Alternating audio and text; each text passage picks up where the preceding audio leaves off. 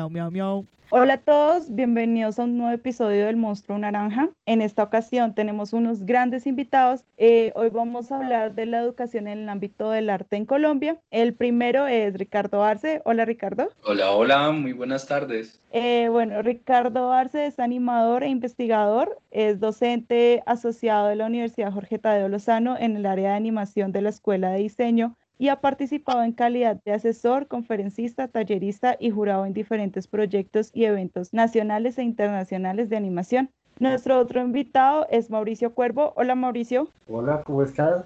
Gusto estar aquí. Eh, Mauricio Cuervo es realizador de cine y televisión de la Universidad Nacional de Colombia, es guionista, productor y director y sus proyectos han participado en diferentes festivales de cine como Varsovia, Río de Janeiro, ha sido docente universitario desde hace más de 15 años y ha dirigido programas académicos en el audiovisual. Y nuestro último invitado y no menos importante es Daniel Velasco. Hola Daniel. Hola a todos, ¿cómo están? Eh, Daniel Velasco es compositor y orquestador de música para cine, ha grabado con diferentes orquestas alrededor del mundo y ha sido docente en diferentes universidades desde el 2013 espero que esta conversación sea muy amena y que a todos les guste, ya que es un tema muy interesante que hace mucho tiempo queríamos manejar con Juan. Entonces, hola Juan. Hola Tatiana, hola Mauricio, Daniel, Ricardo. Muchas gracias por una vez más aceptar nuestra invitación y hacer parte de esta conversación. Eh, para nosotros es un placer presentar este episodio que vamos a hablar sobre educación con estos tres grandes maestros. Eh, así para dar un contexto general, Mauricio fue decano de Tatiana y mí en la universidad donde nosotros estudiamos y ahí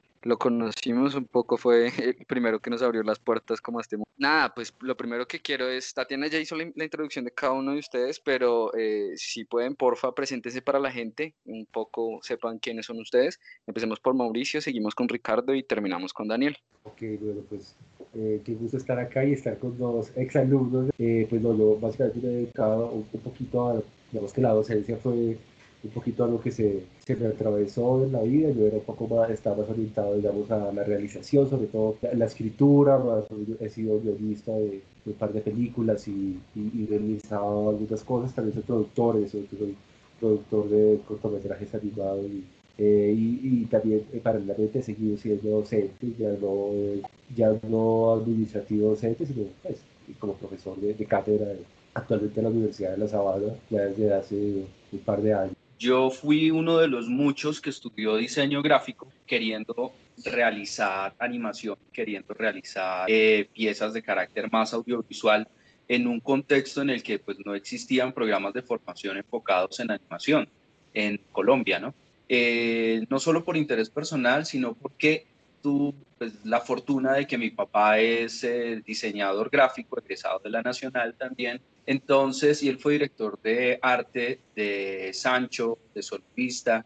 Entonces, eso me permitió un poco conocer ese mundo audiovisual y ese mundo. Entonces, eh, cuando estaba estudiando diseño gráfico, para mí era claro que mi acción no iba a ser por el lado de, de la identidad gráfica ni de nada de esos terrenos tradicionales, la diagramación, etcétera, sino que yo quería ser animador y, por ejemplo, mi tesis fue una animación. Ya de la docencia, pues hablaremos ahorita, porque esta otra de las cosas que quería hacer también. Entonces, eh, pero mi accionar inicialmente, o sea, siempre ha sido en animación. Entonces, desde ahí con Atadeo, pues hemos venido primero como profesor de cátedra y en este momento, pues, eh, de hace ya varios años soy profesor eh, asistente, que quiere decir que coordino asignaturas, que hago investigación, que hago otro tipo de actividades. Cuando yo iba terminando mis estudios de música, nunca se me había ocurrido que la música para cine fuera una opción. Yo iba a ser eh, músico de jazz y me iba a ir a Alemania a estudiar eh, jazz. Mi tesis de la universidad fue en eso y que una amiga mía tuvo alguna situación con su tesis, ella era animadora de, stop motion, su tesis era en, una animación de stop motion, y por alguna razón no pudo tener la música que ella esperaba a tiempo. Me pidió ayuda como tres días o cuatro días antes de, de, su examen final. Y algo extraordinario pasó, se me, se, se me olvidó el jazz para siempre yo ya tenía avanzados mis estudios de alemán, no, no quise abandonar la idea de Alemania y me fui a hacer una maestría en Alemania en música para cine, específicamente en la Universidad del Cine, y es una, fue una maestría larguísima, casi una segunda carrera, porque era volver a empezar a estudiar, eh, solo que ya no música, sino cine. De regreso en Colombia, para nosotros los músicos para cine es muy normal vincularnos con la, con la, con la academia. En el caso mío particular, eh, toda mi familia ha tenido un vínculo con la, con la docencia, eh, no solo mis padres y mis tíos, sino también los padres y tíos de mi esposa. Entonces, por alguna razón eso empezó a funcionar así y ya lo siento como una parte no solo estructural, sino trascendental de, mi desempeño profesional. Eh, chévere un poco saber de dónde viene cada uno, un poco cómo terminaron en esta locura del mundo del arte y ya me di cuenta que todos han abandonado un poco como las expectativas que se tiene de sus carreras y se tiraron por los que les gustaba. Qué chévere que hayan tomado esa decisión y apostarle cada uno a vivir por lo que les gusta. Y ya un poco hablando como de las primeras veces y ya que eh, Daniel termina precisamente diciendo un poco que en su universo siempre estuvo inmersa la educación y la enseñanza y todo eso, yo quería hacerle esta pregunta a, a ustedes tres, entonces son, esos son dos preguntas, la verdad. La primera, que nos regalen el primer recuerdo que ustedes tienen cuando les tocó enfrentarse eh, como a sus estudiantes por primera vez, que sentían, que, que les produjo esa sensación. Y lo segundo, ¿por qué entraron y decidieron entrar al mundo de la educación? Bueno, eh, la primera, digamos que tuve algunas, estando en la universidad, algunas experiencias, incluso unos cineforos muy interesantes que se, dedicaba, se dictaban entonces en el Museo de Arte Moderno de Bogotá, que hoy se llama MAMBO, que en aquel entonces era solo el MAMBO, eran coordinadas por Enrique Pulencio, era una actividad para colegios en la que se presentaban películas para colegios que venían un poco de la periferia de Bogotá y fue una cosa muy interesante. Con... Pero eso fue una, una cosa como comienzo universitaria. Es la primera vez que fui a dar clases, me recuerdo que era una clase de fotografía y más o menos yo dije todo lo que sabía del mundo y en la vida en 45 minutos y la clase era de 3 horas. Entonces fue como el, el horror más espantoso de la hora que digo y que hago.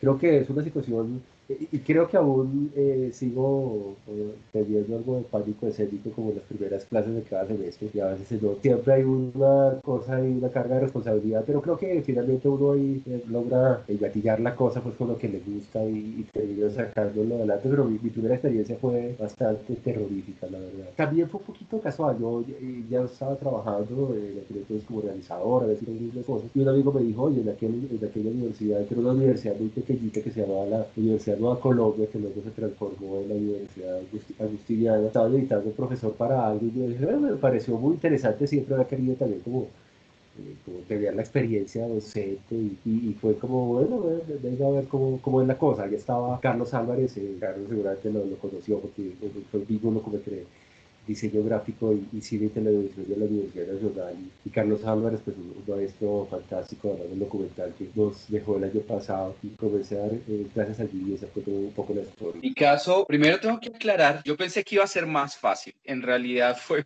muy difícil esas primeras clases. Me fue bien, afortunadamente, pero fue muy difícil. Eh, a mí me gusta mucho hablar en público me fascina, me encanta. Y de hecho en la universidad yo estaba en el grupo de teatro, hago música, entonces estar parado en el escenario pues me fascina, me encanta, pero a pesar de eso, llegar a dar clase, entrar a ese salón por primera vez fue absoluto pánico, creo que nunca había sentido un pánico de ese tipo, porque aquí ya no es el, mismo tipo de performance, entonces uno realmente no tiene todo el control de lo que pueda pasar. Eh, yo llegué a esa clase, eh, fue en la Tadeo precisamente mi primera clase, a una clase que tenía un nombre absolutamente pretencioso. Era una clase de, que se llamaba Antropología Visual Colombiana, pero en realidad era una asignatura sobre metodología de estudios visuales, cómo analizar la imagen. Esa era de una manera resumida de lo que se trataba la asignatura. A pesar del nombre, pues es un tema que siempre me ha gustado. Era un curso de profesionalización. Eran personas que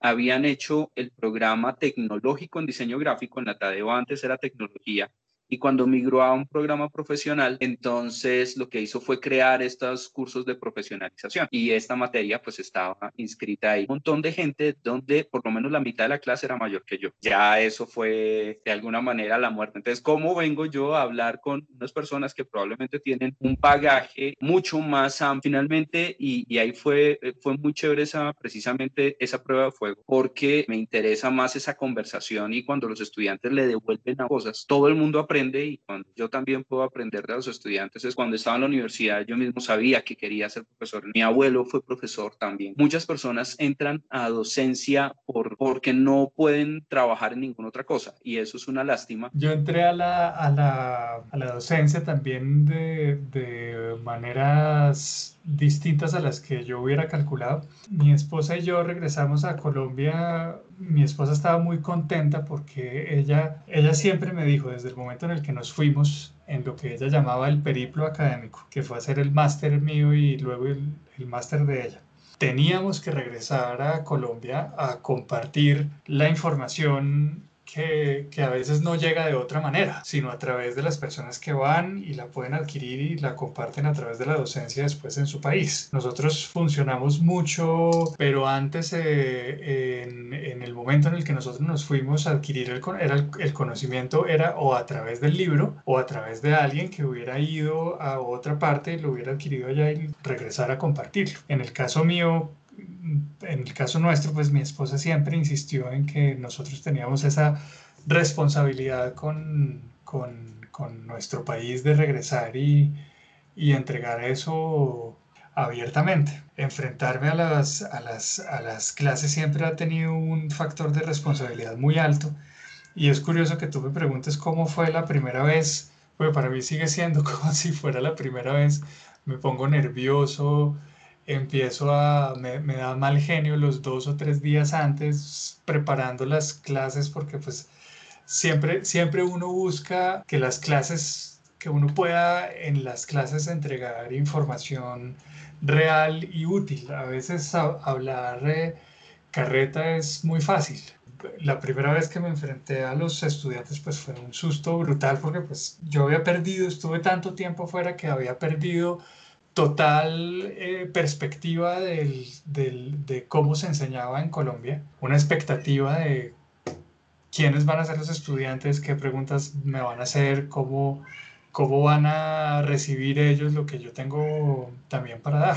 Qué chévere escuchar eso porque, digamos, a inicio de año, eh, Ricardo me dio la oportunidad como de estar en un espacio de unas asesorías que tiene la carrera de animación y eh, me invitó como a, estar en esas asesorías con los chicos que ya están en proyecto de grado y yo en la vida había imaginado que iba a ser docente. O sea, cuando había terminado lo de la, eh, lo de la carrera, pues teníamos también la opción de hacer una especialización y una de las opciones era la especialización en, en docencia. Y yo siempre era como, no, yo no voy a ser profesora ni loca porque no le tengo paciencia a nadie.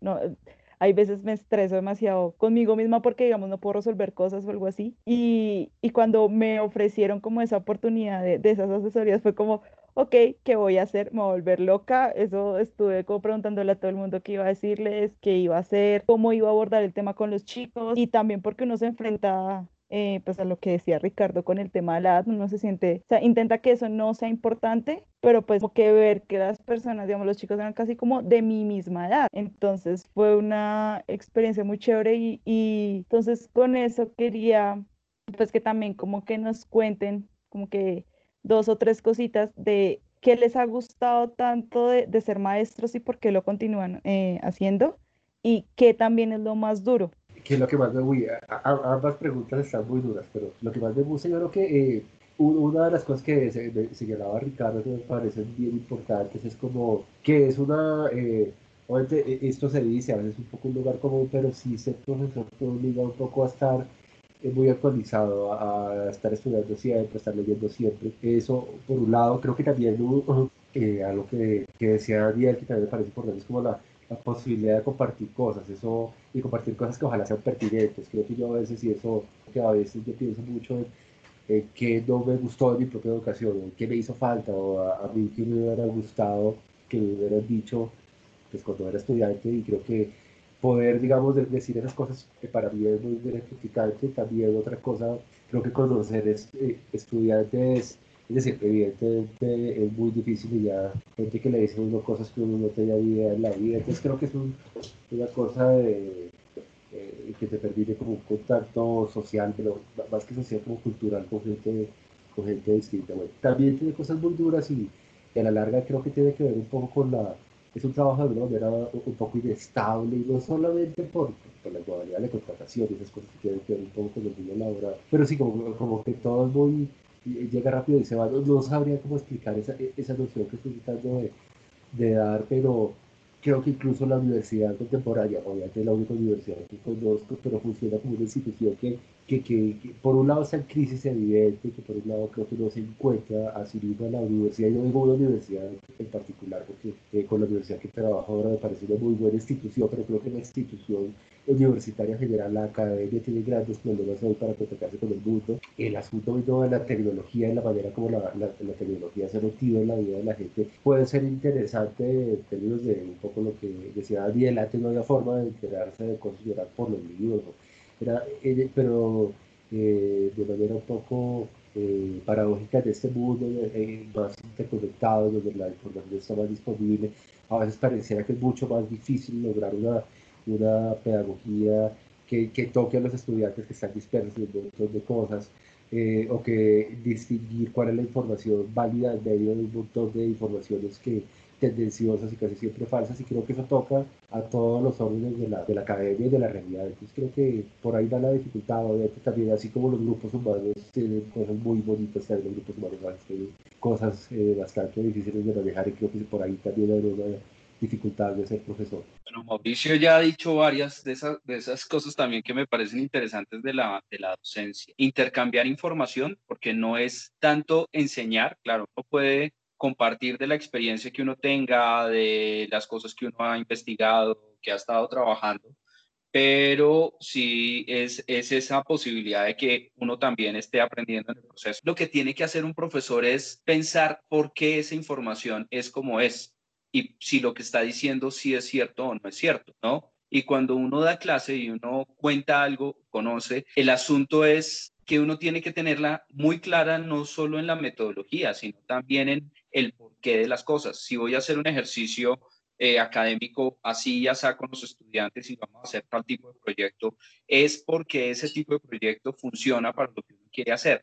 Entonces, es, es demandante para el profesor, pero es muy chévere porque uno lo que hace es eh, solidificar todas las concepciones que uno tiene alrededor de un tema, alrededor de un proceso, de una metodología. Es pensar las cosas dos veces. Para poder dar clase, primero uno tiene que preparar, y no es preparar la clase, es preparar la argumentación y definir y tomar un montón de decisiones. Eso es, eso es eh, para mí rico porque es un proceso que no acaba nunca, no es un proceso fijo, no es una fórmula, sino que siempre tienes la posibilidad de encontrar nuevos caminos y, de eh, desarrollar nuevas opciones. Una cosa que me gusta mucho del ser profesor es que puedo hablar de lo que me gusta. Y por ejemplo, yo tengo una asignatura que me fascina, que es historia de la animación. Y no solamente porque va en función de muchas de las cosas que estaba investigando, sino porque la historia siempre me ha encantado. Yo soy un nerd absoluto, de nerd, nerd total. Entonces, digamos que me permite hablar de mis pasiones personales y de qué y de cómo me gusta lo que me gusta, ¿no? De, compartir un montón de referentes, pero también de ver esos referentes de los otros estudiantes y cruzar lecturas sobre las cosas. Al principio, por lo menos al principio, uno se da muchos golpes eh, contra la pared como profesor porque uno llega con la expectativa de que todo va a funcionar y todos van a ser felices y todos vamos a salir súper contentos y la realidad es otra. Hay gente que aprovecha la clase y hay gente con la que se, hace una conexión muy interesante, pero hay gente que no, hay gente que, y eso ocurre en todas las universidades, en todos los programas, en todos lados, hay gente que llega a la universidad pero no tiene una motivación tan clara o no tiene una inquietud por el conocimiento eh, una pasión por el conocimiento tan grande como uno esperaría. Entonces, ese tipo de trabajos, eh, de procesos, de estudiantes y demás, eh, donde los resultados no son los que uno quiere y donde uno siente que tiene que arriar mucho y empujar mucho, son desgastantes, son, son muy frustrantes. Entonces, eh, es muy difícil empezar uno como profesora a entender cómo poder trabajar con todos para que todos se conecten y no y darse cuenta de que no necesariamente todos se van a conectar. Es una realidad. Nosotros no somos psicólogos, no estamos preparados para responder a cierto tipo de problemáticas de los estudiantes, pero las universidades hoy en día nos están dejando a nosotros muchas veces esa responsabilidad. Cada vez hay más casos de depresión, eh, hay muchos casos de problemas cognitivos, etcétera, que se evidencian en un entorno universitario, en el colegio de pronto no tanto, pero en la universidad sí. Y los profesores somos los que estamos en la, en la línea de fuego, ¿no? En ese frente, en esa primera línea, y somos los primeros que nos damos cuenta de esas situaciones. Entonces es, primero, ser capaces de reconocer esas situaciones, ser capaces de canalizarlas, etcétera, cuando eso es una responsabilidad que debería caer en primera mano de la universidad en esos procesos de entrevista, etcétera, que ya no se realizan profundidad como se desarrollaban de pronto en otros momentos. Entonces, eh, bajo la premisa de es un reto, entonces tenemos que lidiar con un montón de asuntos que ya sobrepasan el trabajo académico. Em, ah, bueno, y cerrando lo de la parte que no me gusta del ejercicio docente, evaluar. Me parece que calificar es un castigo absoluto, además porque los sistemas de evaluación que se manejan son muy retrógrados. Eso es algo que las universidades en general, todo el mundo académico se demora muchísimo en actualizarse. Eh, y las formas de evaluar, las formas de calificar, creo que deberíamos superar los mecanismos actuales y desarrollar otras formas de enfrentarnos a esa retroalimentación y a esa evaluación de los trabajos. Ponerle en número una nota a un trabajo de un estudiante, sobre todo en este tipo de, trabajos que hacemos nosotros que son creativos, es muy complicado y, y realmente es muy desgastante, es muy frustrante a veces tener que ver un trabajo muy lindo, pero por la rúbrica le falta alguna cosa técnica que puede ser muy boba, pero está en la rúbrica, entonces toca bajarle porque hay que tener un equilibrio en la evaluación de todos y ser objetivo y etcétera.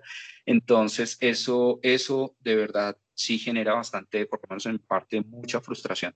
Yo solamente complementaría tal vez de lo que en mi experiencia ha sido el, el, el enfrentarse al conocimiento que, que uno ya aprendió porque muchas veces eh, por, por bien que prepare uno las clases, a veces los, los estudiantes hacen la pregunta que uno no hizo. Y esa pregunta que uno no hizo, eh, pues uno se pasa por la vergüenza de ponerse rojo y decir, vea, la verdad me coge, me corcha, no tengo ni idea, pero para la próxima clase le tengo esa, esa respuesta.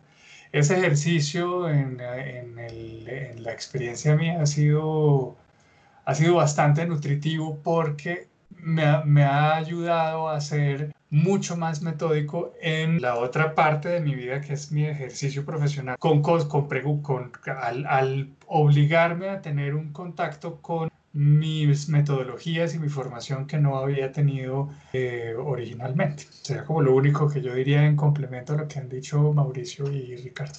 Qué chévere que entre los tres eh, un poco se complementan de hecho, nos respondieron a un montón de preguntas que teníamos por hacerles y eh, lo han ido ahí conversando sin que nosotros se los forcemos. Y qué bonito porque eh, nos hace sentir que sí es importante hablar del tema de la educación y sobre todo hablar del tema de la educación en, las, en el arte y la cultura. Y hablando un poco de eh, la coyuntura que estamos pasando en el mundo actualmente, ustedes, cada uno de ustedes como docentes y como eh, en estos momentos están ejerciendo su profesión de educadores, ¿ustedes creen que nosotros como país Colombia estábamos preparados para migrar a las plataformas digitales a seguir haciendo clases? Evidentemente creo que hay una cosa de fondo y tiene que ver con el hecho de que nadie de ningún oficio en la tierra esperaba esto, ¿no? Entonces, pues ha sido algo terriblemente fuerte eh, para todos, ¿no? Y creo que eh, sí eh, puede que nuestra, eh, trabajamos por supuesto que se afectada, pero pierden eh, cosas como medicina,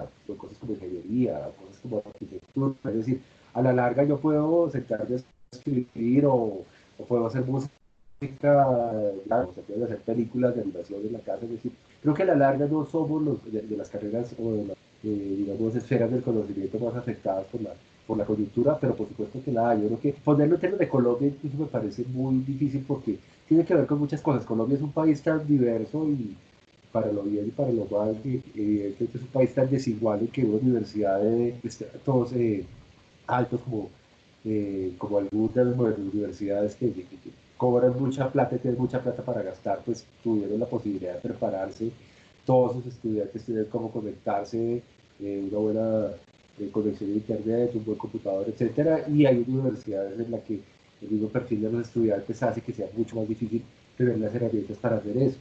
Lo mismo regionalmente, en Bogotá tenemos unas conexiones internet estables, etcétera, pero cuando uno ya se mueve, se mueve a provincia, las condiciones son muy distintas. Entonces creo que es muy desigual eso de, asumirlo, ¿no? Eh, es decir, eh, obviamente eh, no se sabe qué va a pasar y, hasta ahora yo creo que se ha venido sorteando la cosa de una manera más o menos, yo diría que exitosa, por lo menos entre comillas, ¿no?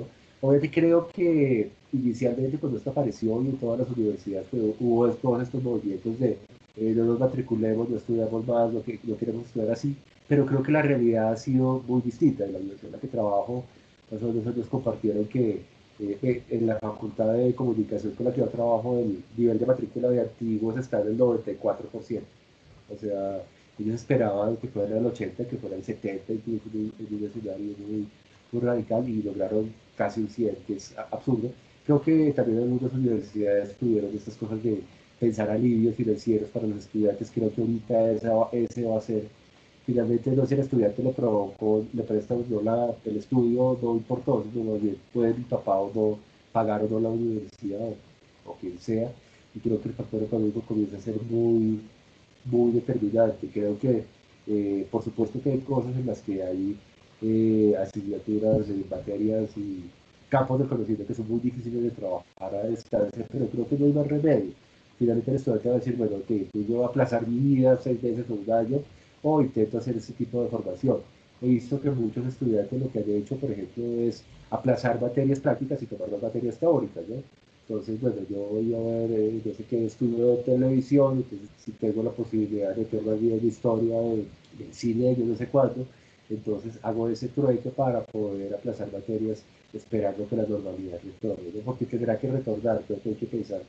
Y ya Colombia como país, creo que a veces como colombianos tendemos a pensarnos como algo muy insular y muy especial en el mundo, pero creo que es, eh, estamos enfrentando lo que están enfrentando todos los países del mundo con lo mismo, ¿no? Hay clase alta en el mundo, yo me imagino que en Suiza debe estar muy bien y tiene muy, muy buena conexión a internet y todo, el computador aquí evidentemente tiene que ver con esa desigualdad de nuestra sociedad que permite superar el mejor de vida o peor de vida, pues esa, esa eh, situación. Ya personalmente sí es terrible en las primeras clases, realmente para mí ha, sido muy difícil, eh, además encontrarse con estudiantes tan frustrados, eh, obviamente creo que la cosa se fue adaptando un poquito y al final del semestre el resultado no fue tan, no fue tan terrible.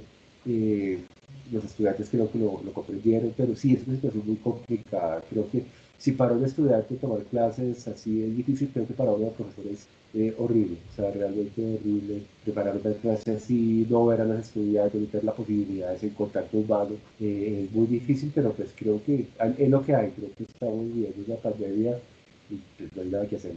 Cuando comenzó todo esto, nadie estaba preparado. Nadie, me refiero no solamente a, a, los profesores o los estudiantes, sino también a los padres de familia, a la, las, eh, la parte administrativa de las universidades. En este momento que vamos a comenzar pronto semestre, que si estamos preparados, creo que tampoco. Estamos respondiendo a una coyuntura lo mejor que se puede, por lo menos eh, hablo a voz de la Tadeo, pues que son los procesos que conozco. Estamos haciendo de la manera más responsable posible y las reuniones que ha habido para ver qué se hace presencial, qué no se hace presencial, cómo lo hacemos, cómo virtualizamos, qué hacer y todo eso ha sido muy fuerte.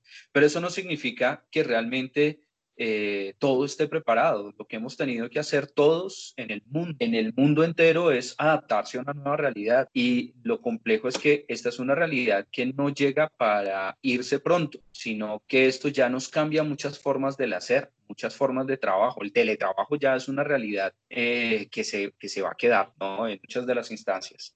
Eso es una realidad porque pues, a, a muchos de los empleadores les conviene mucho más porque hay más rapidez en ciertas cosas, por las condiciones que sean. Pero entonces, frente al ámbito académico, eh, se vuelve una situación muy compleja, doblemente compleja, porque en efecto hay muchos estudiantes que dicen, es que si es presencial, yo, eh, o sea, si no es presencial, si me van a dar un semestre virtual, yo no me matriculo. Pero entonces vienen un montón de estudiantes también, muchísimos, y de papás que dicen, ah, es que si es presencial y si toca ir a la universidad, así sea una semana o dos semanas, yo no me matriculo porque yo no me voy a ir al centro, yo no voy a ir a tal cosa, yo no voy a coger Transmilenio, yo no voy a salir a la calle.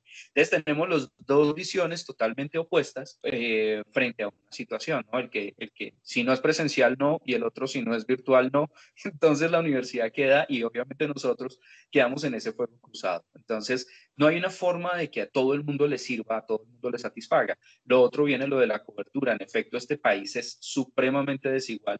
No todo el mundo tiene las posibilidades de conexión. Hay mucha gente que de pronto tiene internet en la casa y hay un computador, pero ese computador, o sea, lo hablo por, por alumnos que hemos tenido nosotros, donde hay eh, seis personas en una casa y cinco de esas seis personas necesitan el computador en algún momento del día. Entonces, ¿cómo trabajar? ¿Cómo poder planear clases cuando todos necesitan tener acceso a ese único computador que hay en la casa? Pues necesita una infraestructura mínima para poder grabar, para manejar luces, para poder editar, para hacer lo que sea. Entonces, eso vuelve doblemente difícil el, el terreno, porque muchos estudiantes, pues en la universidad tienen normalmente en un semestre normal tendrían la posibilidad de ir a la universidad en momentos donde no hay clase y trabajar allá en la universidad y desarrollar sus trabajos. Pero ahora están en la realidad de la infraestructura que tienen en su casa. Entonces, no es solo si las universidades están preparadas, es si nosotros en nuestras casas estamos preparados para enfrentarnos a esta nueva realidad de trabajar cosas. Que va a haber muchas cosas que van a cambiar, que se van a digitalizar, que se van a, virtualizar de aquí en adelante es un hecho. Eh, yo no me atrevería a decir que lo que va a ocurrir es que, o sea, o que esto que estamos haciendo o que hicimos el semestre pasado fue educación virtual.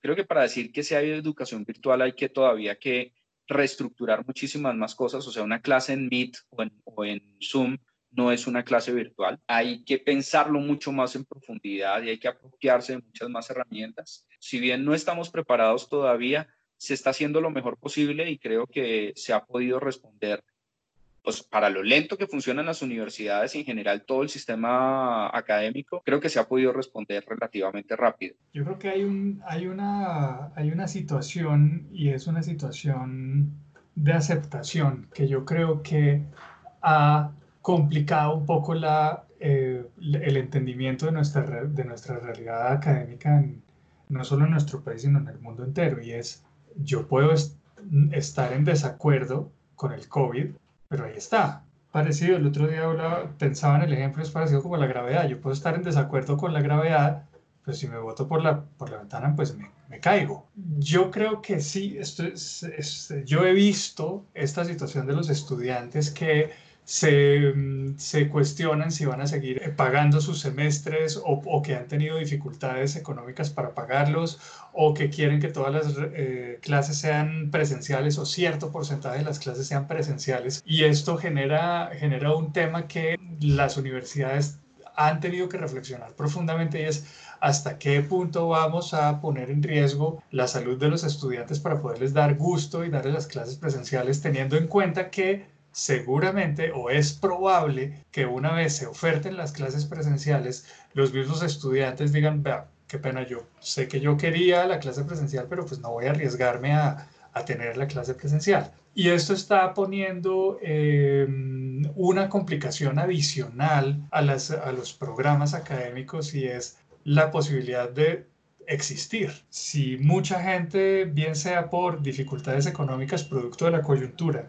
o, por la forma de ver la, la, situación no quiere inscribirse y va a esperar un semestre o dos semestres, em, pues los programas se van a ver a gatas para poder solventar los gastos académicos que, que tienen que, que tienen que por, ya por compromiso igual ofertar, porque es que hay también un compromiso con los estudiantes y un contrato em, no solo tácito, sino escrito, legal, jurídico, con los estudiantes para poder llevarles esos, esos programas. Esas situaciones son, son producto obviamente de algo que nos cogió por sorpresa en un primer semestre, pero no nos puede seguir cogiendo sorpresa de ahora en adelante.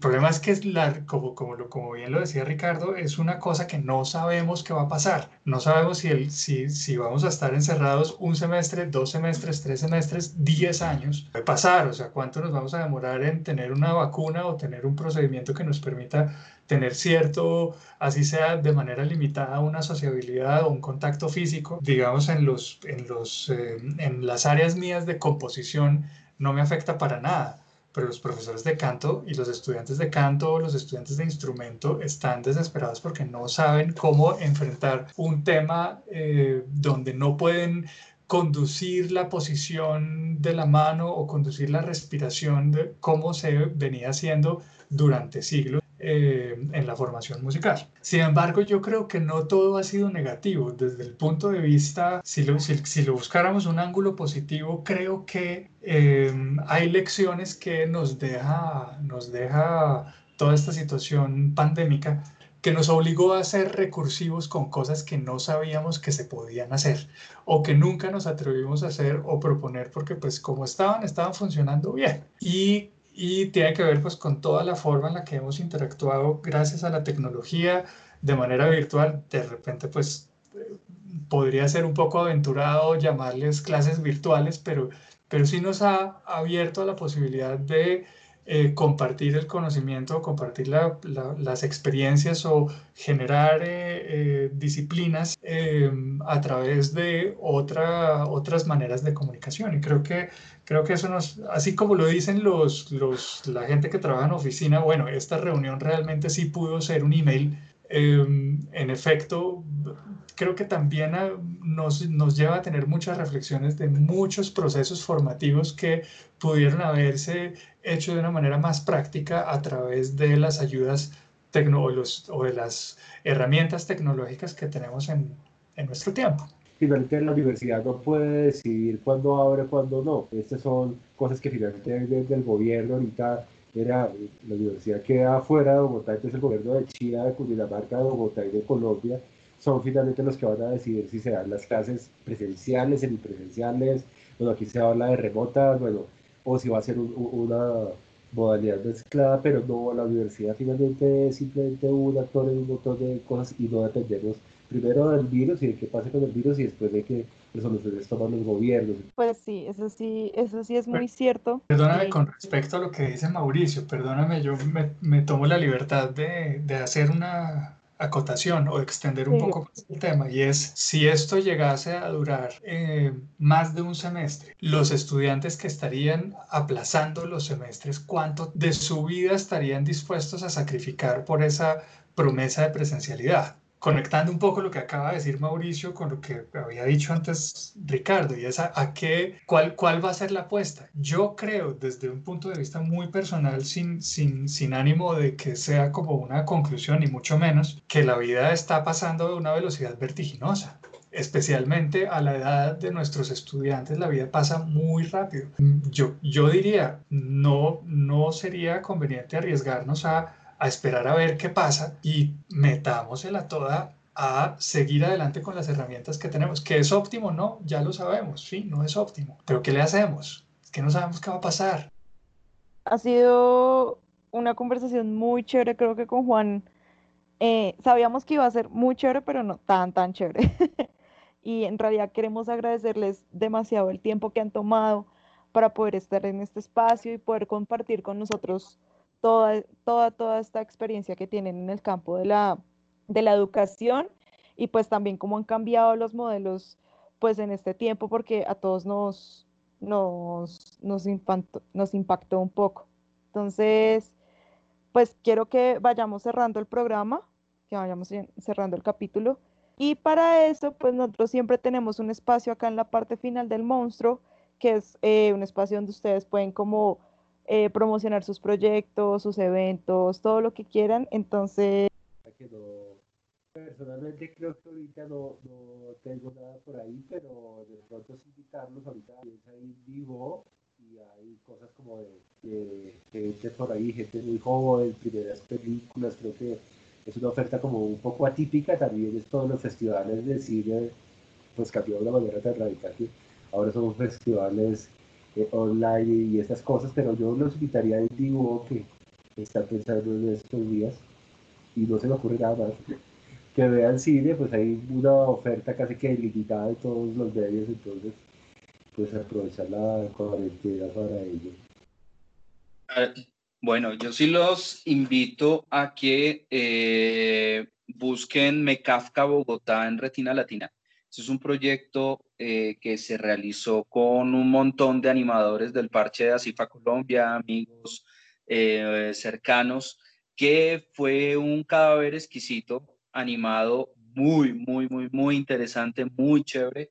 Eh, lo tenemos desde hace 15 días libre, totalmente libre en Retina Latina. Va a estar ahí colgado durante un tiempito, entonces para que lo miren, lo vean, lo revean, se la gocen. Todo el proceso fue muy interesante, fue muy rico. De ese proyecto nos permitió después crear otro más ambicioso todavía, que es eh, el de Vorágine 31. Entonces, pero ese todavía no lo podemos liberar porque pues está en su ruta de, de circulación pero por lo pronto me Kafka Bogotá, que mucha gente quería verlo y nunca se podía por eso mismo, porque solo estaba en festivales, ya está libre, ya está ahí, Retina Latina, para que echen un ojito. Qué pena, eh, interrumpo que se me olvidó, gracias Ricardo, por un lado está súper, de Kafka está, eh, felicitaciones por ese trabajo, pero eso me hace recordar que sí tenemos, sí tenemos una promoción que hacer y es eh, nuestro corto anterior que se llama Coffee Break, que pues tuvo un, recorrido muy bonito por ahí, por festivales y todo eso, y ahora está disponible en la plataforma Movies. El Movies que tiene un, pequeño costo, es como un dólar y algo la, el alquiler, como 6 mil pesos nomás, y entonces si pueden ver Coffee Break, que también tuvo, tuvo un montón de trabajo, pues, decía, es un cortometraje hecho en la animación tradicional, y es como animales que asumen la, la, rutina de la vida, entonces de pronto que ojalá puedan ver eh, Coffee Break en Movies, que pena la promoción tardía, muchas gracias. Recomendadísimo, sí. Eh, van a poner los links, ¿cierto? En, en disponibles para... Sí, si nos regalan los links, nosotros los ponemos en las eh, publicaciones que hagamos con el podcast. Eh, ahí ponemos los links que nos regalen. Está buenísimo. Y eh, yo los invito a pillar cuando, se, cuando aparezca en este momento. No, no tengo una fecha concreta de cuándo se va a presentar, pero hay un documental muy bonito que fue el último proyecto prepandémico que hice, que fue mm, Vecinos Inesperados. Es un documental sobre la fauna de Bogotá y sus alrededores, muy, muy interesante porque es... Eh, muestra una cantidad de especies animales que no, de las que uno no tiene ni idea y son absolutamente asombrosas. Y nos muestra Bogotá también de una manera como no la habíamos visto, desde un punto de vista diferente, tiene unas tomas muy especiales. El proyecto lo hicimos con la música, la hicimos con la Orquesta Filarmónica de Bogotá y tiene un, tiene una, está por canal, se puede ver por canal capital, eh, pues está ahí, debe estar en, cualquier momento, se puede acercar uno a la programación y buscarlo. Y hay otro proyecto, este ya es un proyecto pandémico, que se llama em, eh, Para Alma, que, que, es de una amiga, una amiga actriz que se llama Paola Baldión. Ella se enteró que estaba embarazada el día que comenzó eh, toda la experiencia pandémica en su, en su país, en el país en el que ella reside. Y ella decidió hacer un documental en el que eh, narra durante cada capítulo, son capítulos muy cortos, todo lo que va ocurriendo eh, mes a mes, tanto con el nacimiento, con el, con el crecimiento pues, de, de, de su no nata todavía, con lo que va pasando eh, con, con, con, la documentación de lo que va ocurriendo en tiempo real, en el tiempo en el que, en el que va haciendo el documental. Es, es algo muy bonito porque mezcla toda la, la, experiencia de la humanidad con la esperanza de la llegada de, de una nueva vida. Entonces, para que lo busquen para Alma.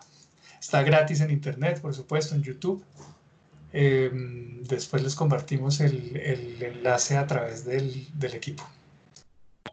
Bueno, Mauricio, Ricardo, Daniel, muchísimas gracias por regalarnos esta conversación tan chévere y en serio, nos dejan un montón de preguntas, pero a la vez eh, unas cuantas certezas y otras millones de incertidumbres.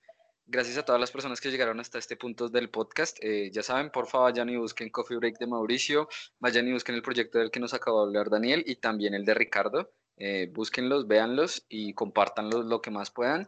Eh, nos escuchamos en un próximo capítulo del Monstruo Naranja y esperamos que todos, eh, donde estén y donde nos estén escuchando, estén a salvos y los suyos estén bien. Gracias.